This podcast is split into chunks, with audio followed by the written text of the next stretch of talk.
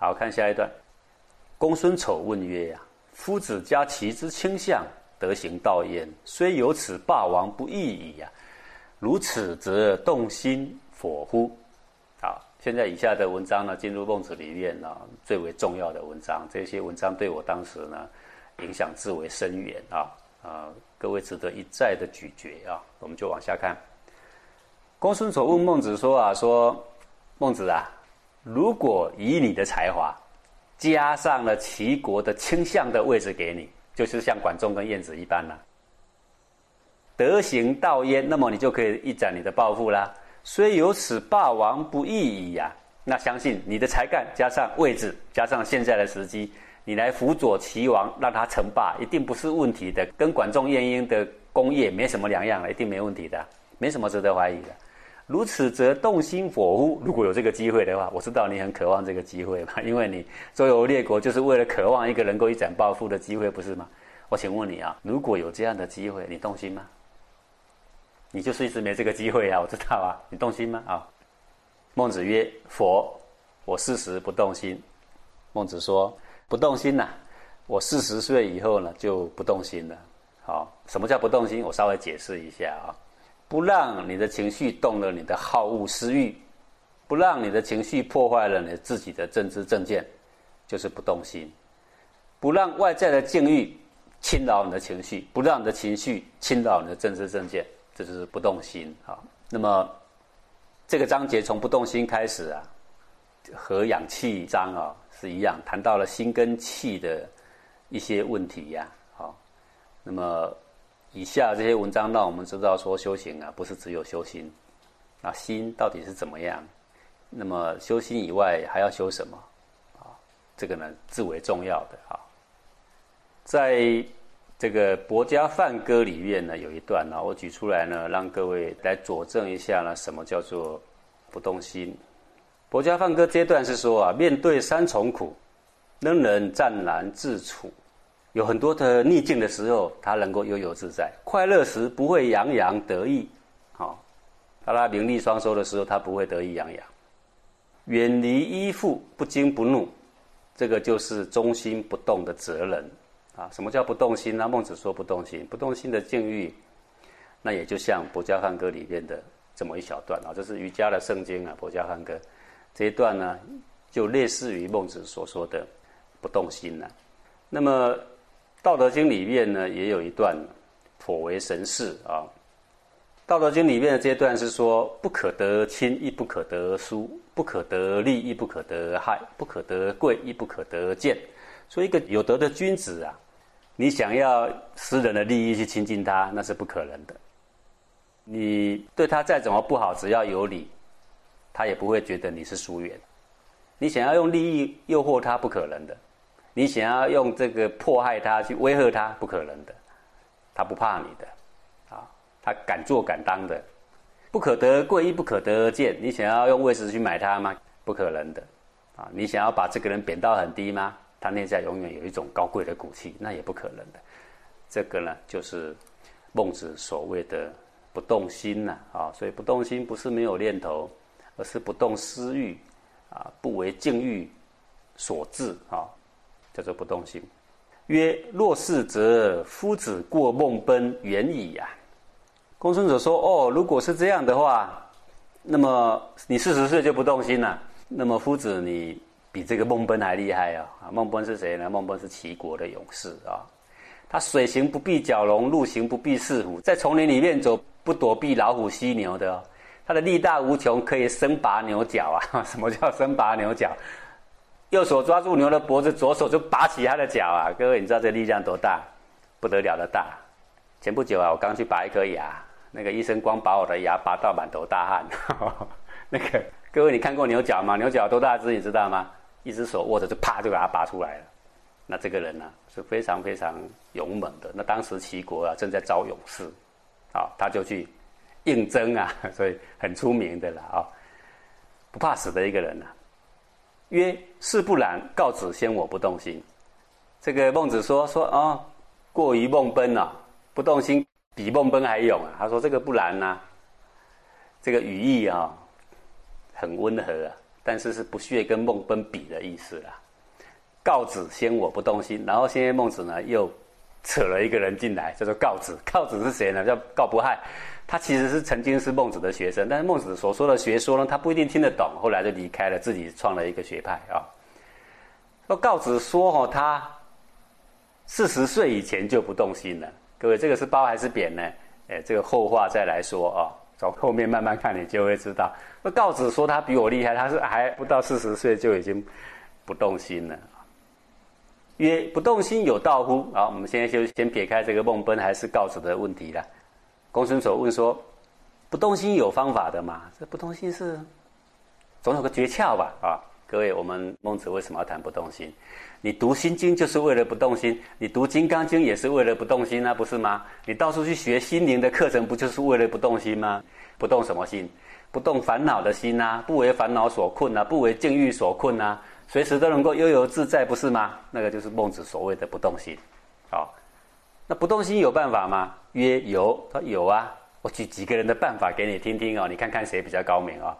北宫有之杨勇也呀，不夫劳不木陶，施以一毫错于人，若踏之于市朝。说北宫有这个人呐，这个齐国的勇士，他怎么样杨勇呢？哎，勇士也是不动心呐，对不对？不怕嘛，不动心呐啊。不夫挠，有人呢用剑刺他的肌肤，他不退缩的啦。不木桃，有人拿东西刺他的眼睛，他眼睛不眨的，就瞪着你。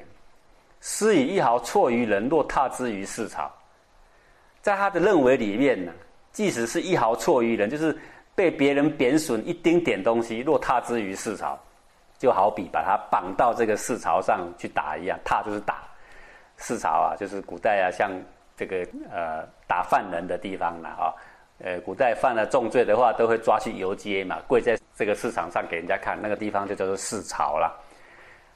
就是一丁点被人家侮辱的可能都没有的啦。如果有被侮辱的话，北宫也会还以十倍的颜色啊！不受于何宽伯，亦不受于万圣之君。他不接受何宽伯的侮辱。何宽伯是什么呢？那个粗毛皮叫做何，宽就是不合体的衣服，就是表示说地位卑贱的，没有合体的衣服可以穿的。那个帛就是露着臂膀，啊，穿着宽宽大大的衣服，露着臂膀啊。那我们在。社会上，我们看到很多做出工的，有没有？哦，衣服脏脏黑黑的，宽宽大大的，露着臂膀，那个意思就是卑贱的人呐。不受于很宽薄，就是在卑贱的人侮辱他，他不接受的。亦不受于万圣之君，万圣之君要侮辱他，你说你位置再怎么高，我也不怕你的低的位置，我也不怕高的位置，我也不怕。是次万圣之君，如刺何夫？说。如果你要买这个北宫有，让他去刺一个万圣之君，这简单的，他入于九军之中啊，如入无人之境啊，啊，就像刺一个毒夫一样，很简单的啦。无言诸侯，言就是尊贵，他轻视所有的人，就连诸侯他都看不在眼里。恶生至必反之，有人呢骂他，他一定以牙还牙，骂回去啊。有人刺他，他一定刺回去的啦。啊，这个是讲。北宫有的不动心是怎么不动心法呢？他呢把外面的人都看扁了啦。他的勇勇在哪里？他的不动心之道在于无惧于外面的任何权势，啊，谁都不怕，高的不怕，低的不怕，人多也不怕，人少也不怕。他呢，反正人多人少，我都要胜过你就对了。但是呢，这种人的缺点呢？就是他纵然有办法赢外面，可是他受自身的那股气血所控制。这种人呢，知进不知退，知勇而不知得啊。坦白讲，匹夫之勇无异于事了啊。这个是北宫有的勇是如此的。那么呢，再举另外一个人啊，孟施舍之杨勇也。孟施舍怎么杨勇？孟施舍也很勇，他是三军的将领。曰：是不胜犹胜也。啊，孟施舍说啊，说带兵打仗。要把不胜也看成是胜，为什么？因为即使没有打胜，可是我的勇气是那么的勇的话，那我也够勇。我的胜在我的勇气上。量敌而后进，虑胜而后会，是为三军者也。如果我去打仗，我考量到说两军的军队势均力敌，或我比他人多，我才敢去进攻的话，虑胜而后会，或者是我考虑到我一定会胜，然后我才敢去两兵交接去打仗的话。是为三军者也呀，那我岂不是怕了对方三军人多势众了吗？那又怎么能够算是勇呢？啊，这个意思。舍其人为必胜哉？人无惧而已呀。说我孟施舍当将军，我哪里能够每一场仗都打胜？但是我能够在战场上毫无畏惧去赴汤蹈火而已啦。好，这个讲孟施舍的勇。孟施舍的勇，很显然跟北宫有就略胜一筹啊。北宫有就是外面管你是谁，反正我都要压过你。好，你敢对我不好的口气讲话，我就骂回去。你敢打我，那你给我试试看。你是诸侯，我都不怕你，有没有？那么孟施舍稍微斯文一点，哈，理智一点。他的勇是怎么勇啊？他不求于外在要胜过人，他求于内在，他的心情气血平稳无惧。面对三军啊，两军厮杀，他气血平稳无惧。但是呢，这个还差一点，就是说这场战役合不合理呢？合不合情呢？该不该打呢？这里呢，里面呢，并没有谈到。我们只是看到说，孟施舍的勇是怎么个勇法呢？不一定胜。即使我打败了，我认为我只要敢打，打的过程我无惧，那这就是我养勇的办法。啊，他就靠着每一场战争去养勇了。北宫友呢，靠着每一个人欺负他的时候啊，他就来养勇了啊！你敢看我？你看什么看？有没有？你看我们现在介绍不是很多不良少年吗？你敢看我？然后拿西瓜刀就砍他，有没有？他是这种勇啊，匹夫之勇。孟施舍高一点点。孟施舍是曾子，北宫有是子相。说啊，孟施舍呢，他求学问的态度就比较像曾子，是怎么样呢？内求，两个都是内求，这比较相似。北宫有是子夏，北宫有呢杨勇的方式呢，跟子夏就有点像。子夏怎么样？子夏这个人气象堂堂啊，他呢求于外，穿的要漂亮，讲话啦，走路气度恢宏，像个外交官啊，反正都是很着重外向的。他是比较像外求的子夏。夫二子之勇，谓之其孰贤？然而孟施舍所曰也。说这两个人呢，一个孟施舍，一个北宫友，他们两个人的勇哦，不知道哪一个比较贤明。这个当然是孟子自谦的话啦，他当然知道谁比较贤明了。然而孟施舍所曰也。不过孟施舍呢，显然比较得其要领。为什么呢？因为他往自己的身上来找啊。那么。他是透过这段话慢慢的凸显，凸显不动心的要领呢，到底是在外面呢，还是在里面呢？他说，在外面，在里面，哪一个人呢最为贤明？我不晓得。不过呢，以我的感觉呢，孟思舍比较得其要领。那个约约就是简约，就是得其要领的意思啊。习者，曾子谓子相曰：“那我来告诉你什么是真正的大勇。”过去呢，曾子曾经告诉曾子的弟子叫做子相。今天孟子呢举曾子的话来告诉。公孙丑啊，说过去呀，曾子曾经跟他的徒弟子相说啊：“子好勇乎？”啊，曾子也有一个徒弟，子相很好勇。像孔子也有一个徒弟叫子路，很好勇，对不对啊？他说：“你好勇吗？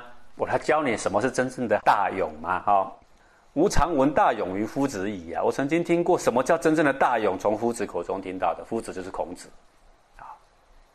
我来告诉你什么是真正的大勇，你不要老是学子路那个匹夫之勇，不要学北宫有孟奔的匹夫之勇啊！什么是真正的大勇呢？我告诉你，自反而不肃，虽河宽博，无不坠焉。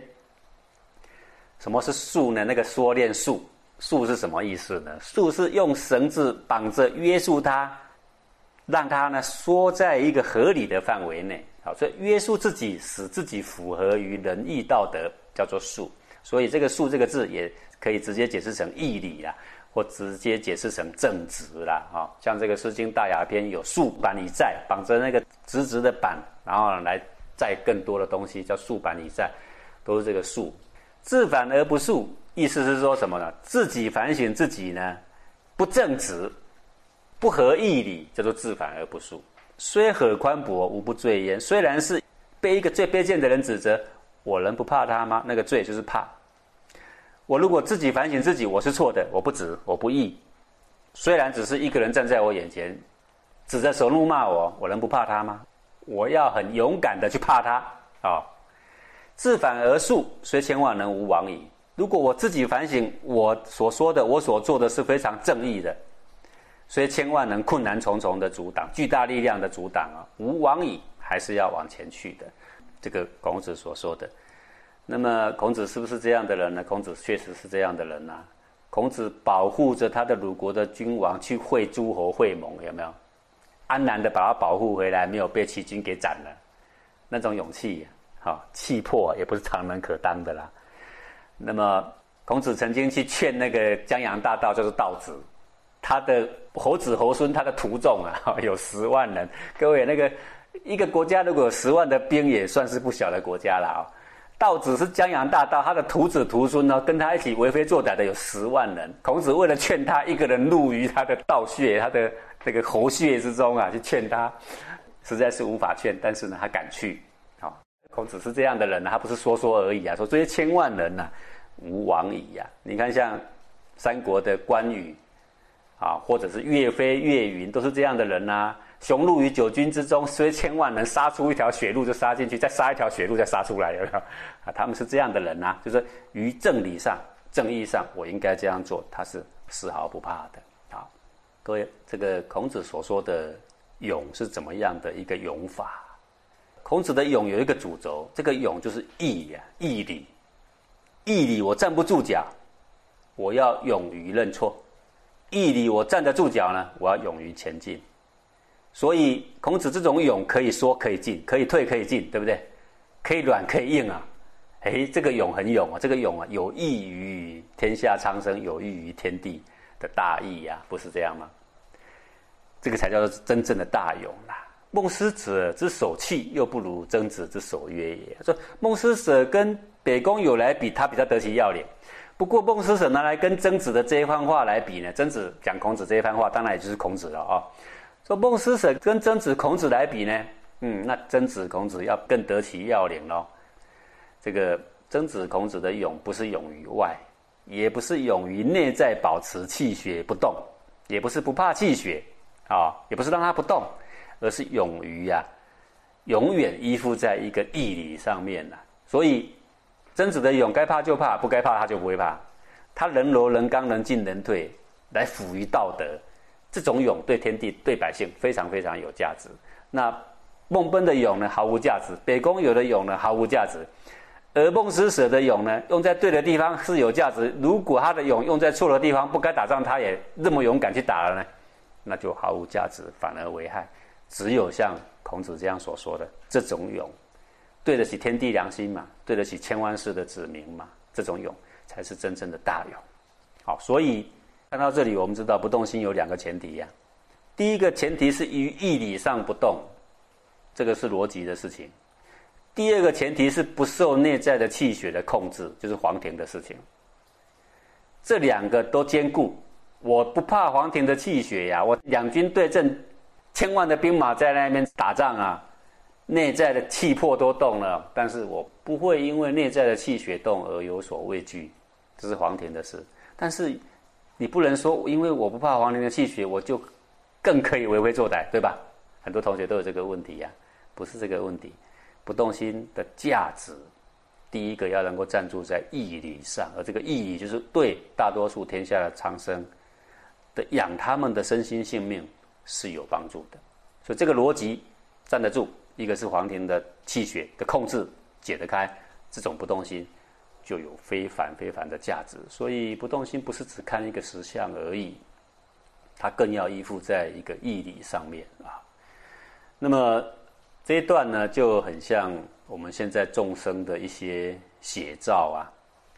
有的人一生呢，就追逐摆平世上外在的一切的境遇，有没有？努力这个，努力那个，哈，买个房子，买个车子啊。然后呢，有高高在上的名望啊，让他们都臣服在我的下面啊。有的人是这样，有的人一生在追逐摆平内心的心情，怎么样把它平复，怎么样把它扫平，让它永远不再起来，那就像是梦死水了。有的人呢，一生追逐逻辑上的合理，可是逻辑虽然合理，大家都知道，可是当气血一起的时候又败了。就真正有益于事的呢，不在于境遇如何，也不在于。情绪的气血如何，而是在于能否自由的依据义理而行啊。但是，一般的人却无法自由的依据义理，因为他后面还有个控制的力量。那个控制的力量呢，就是气血啊。圣贤能进能退，屈身有弹性，因为他们依于一个理智啦，勇于跟从这个理，又无惧于气血的控制跟攀附，其余没什么好执着的。这个才是真正的大勇啊！然而我们现在往往不是奔忙在外境上面的安排，就是奔忙在情绪上面的对峙，而置义理于无用之地，对不对？所以这个时候孟子才要提出孔夫子曾经讲过的大勇，来对峙众生的矛盾，为众生的矛盾来解套。救救你们的不动心，你们要追寻的是什么？你只是追寻没情绪吗？还是你只是追寻很赶吗？啊，外面不是有很多这样的课程吗？训练潜能激发，训练你很赶呐，你看，在那个天桥上，光着膀子在那边喊“我一定要成功”，你很赶呐啊！然后吓坏了旁边一堆人，有没有？义理上要先站在第一个位置，是对人对己都有很多很多的好处的。而后无畏于内在的气血，解除内在气血的捆绑，这是第二个药物哦，这个才是有价值的啊。今天我们就讲到这里。